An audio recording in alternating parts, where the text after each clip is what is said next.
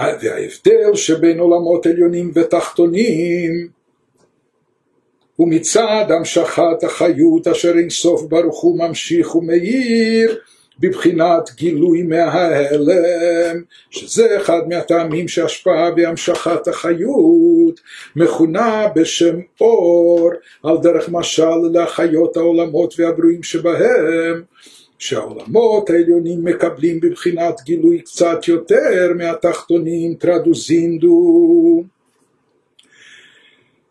Nós vemos e notamos diferenças na captação de espiritualidade e de divindade entre as criaturas dos diversos mundos e dimensões. De onde então é proveniente essa diferença? Se em relação à essência de Deus tudo e todos são iguais, idênticos diante dele, então ele nos explica, baseado na, na, analogia que nós trouxemos, a diferença entre os mundos superiores e inferiores não consiste na presença da luz do âmago essencial em si. Em relação, como nós falamos, à essência de Deus, ela está presente por igual, e esse é o aspecto que Deus é onipresente, que ele está presente por igual em todos os lugares, por toda parte. Isso é em relação à sua essência, a essência de Deus, o âmago essencial divino onde surgem, como, em que aspecto, em que visão surgem as diferenças e variações, e sim no fluxo de energia proveniente do abençoado infinito, no quanto o abençoado infinito faz a luz fluir e brilhar abertamente de seu estado anterior de ocultação e há mais fluxo nos mundos superiores do que nos inferiores. Ele nos diz assim como essa subdivisão de atuação da alma no corpo, isso só ocorre quando a alma tem contato com o corpo, e mesmo assim somente quando se deriva do âmago da essência da alma, aquele poder que estava incluso dentro dela, mas só de forma latente, que é um poder inferior, que se deriva dela, se desprende dela. Então ele vai se manifestar e se revelar primeiramente no órgão que é mais capacitado para contê-lo, no caso do corpo humano é o cérebro.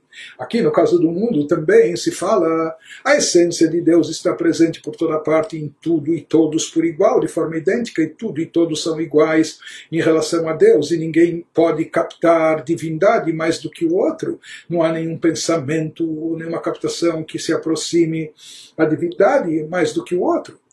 Somente quando o reflexo da luz divina, derivado da essência de Deus, mas que não é a essência de Deus, é derivado da essência de Deus, mas não representa a essência propriamente dita.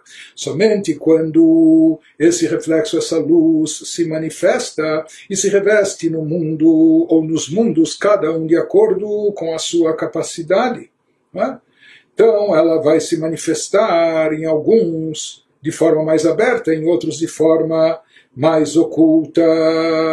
De novo, a diferença entre os mundos superiores e inferiores não consiste na presença da luz do âmago essencial em si, na essência é tudo igual, e sim no fluxo de energia proveniente do abençoado infinito derivado dele, no quanto o abençoado infinito faz a luz fluir e brilhar abertamente do seu estado anterior de ocultação, porque como nós falamos assim, como na alma tudo isso estava contido dentro dela, mas só de forma latente, e no momento que ela se depara, se encontra com o corpo, aquilo que estava em estado latente se revela, vem à tona, se manifesta. Assim também, quando essa luz e energia divina se depara com os mundos, então se manifesta esse reflexo com suas especificações, com suas delineações, se moldando a característica e capacidade de cada mundo, de cada dimensão, de cada ser e criatura, e nesse caso, e somente aí, quando se trata do mero reflexo da luz divina, aí há mais fluxo nos mundos superiores do que nos inferiores.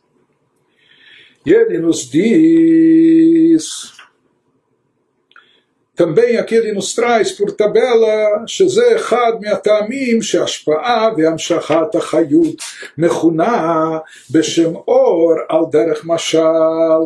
Essa é uma das razões pelas quais o fluxo e a distribuição de energia proveniente de Deus, como isso é chamado na Kabbalah, é denominada luz, Orensof, a luz divina infinita em, em sentido figurado. E nós já vamos ver por que, que isso é denominado de luz.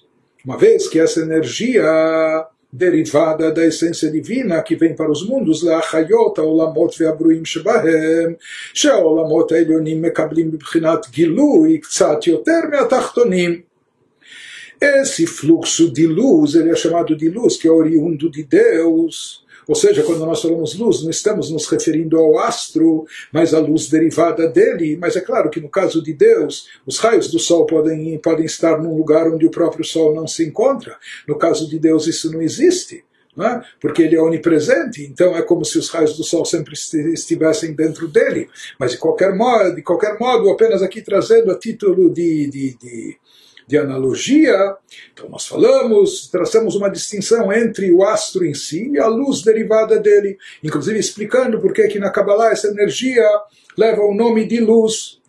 Nos diz, em relação à essência divina, vamos dizer, o próprio astro em si, tudo e todos são iguais.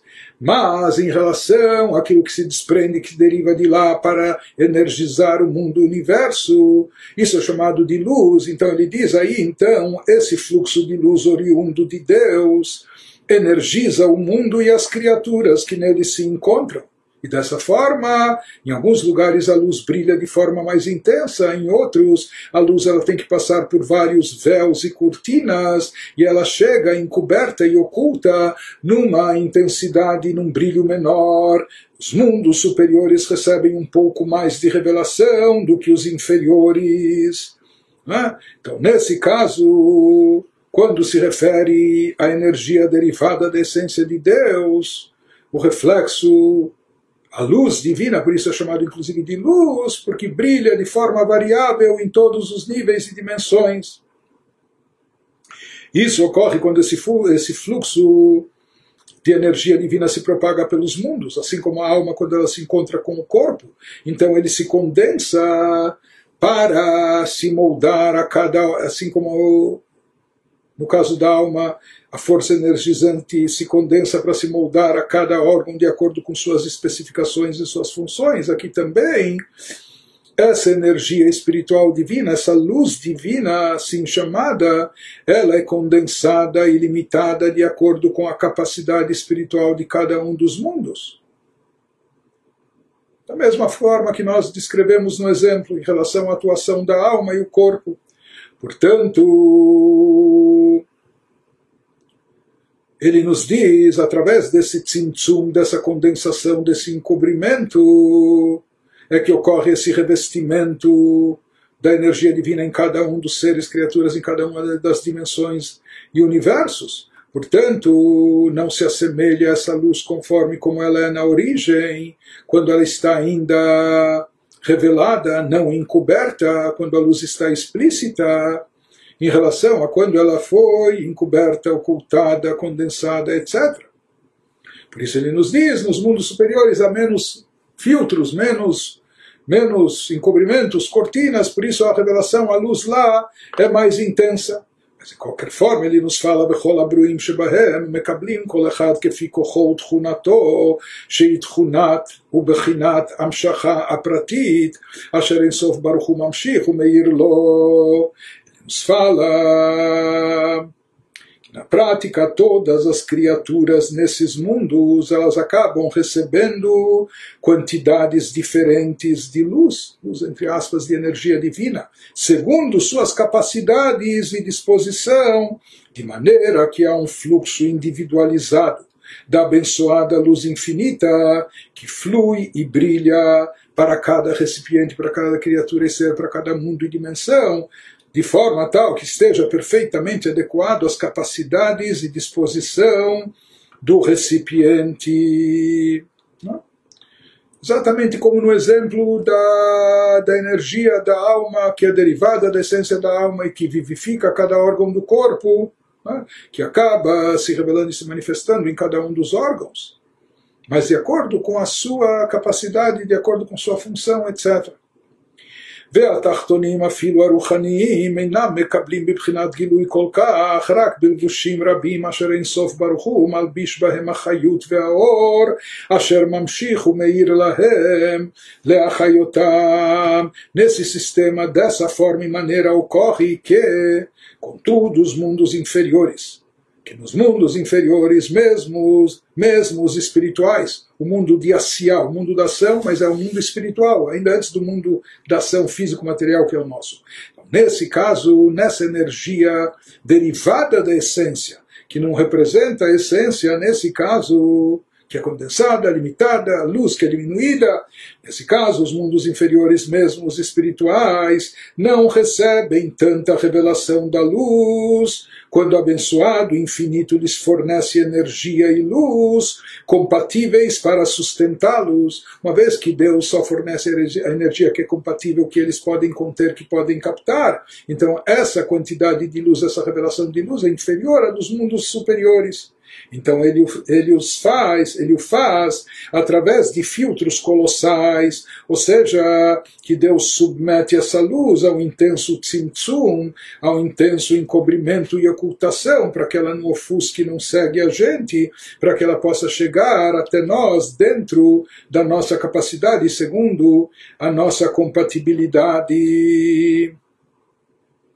Então a luz que chega e brilha nos planos mais inferiores é uma luz condensada, é uma luz limitada que atravessou vários tzimtzumim.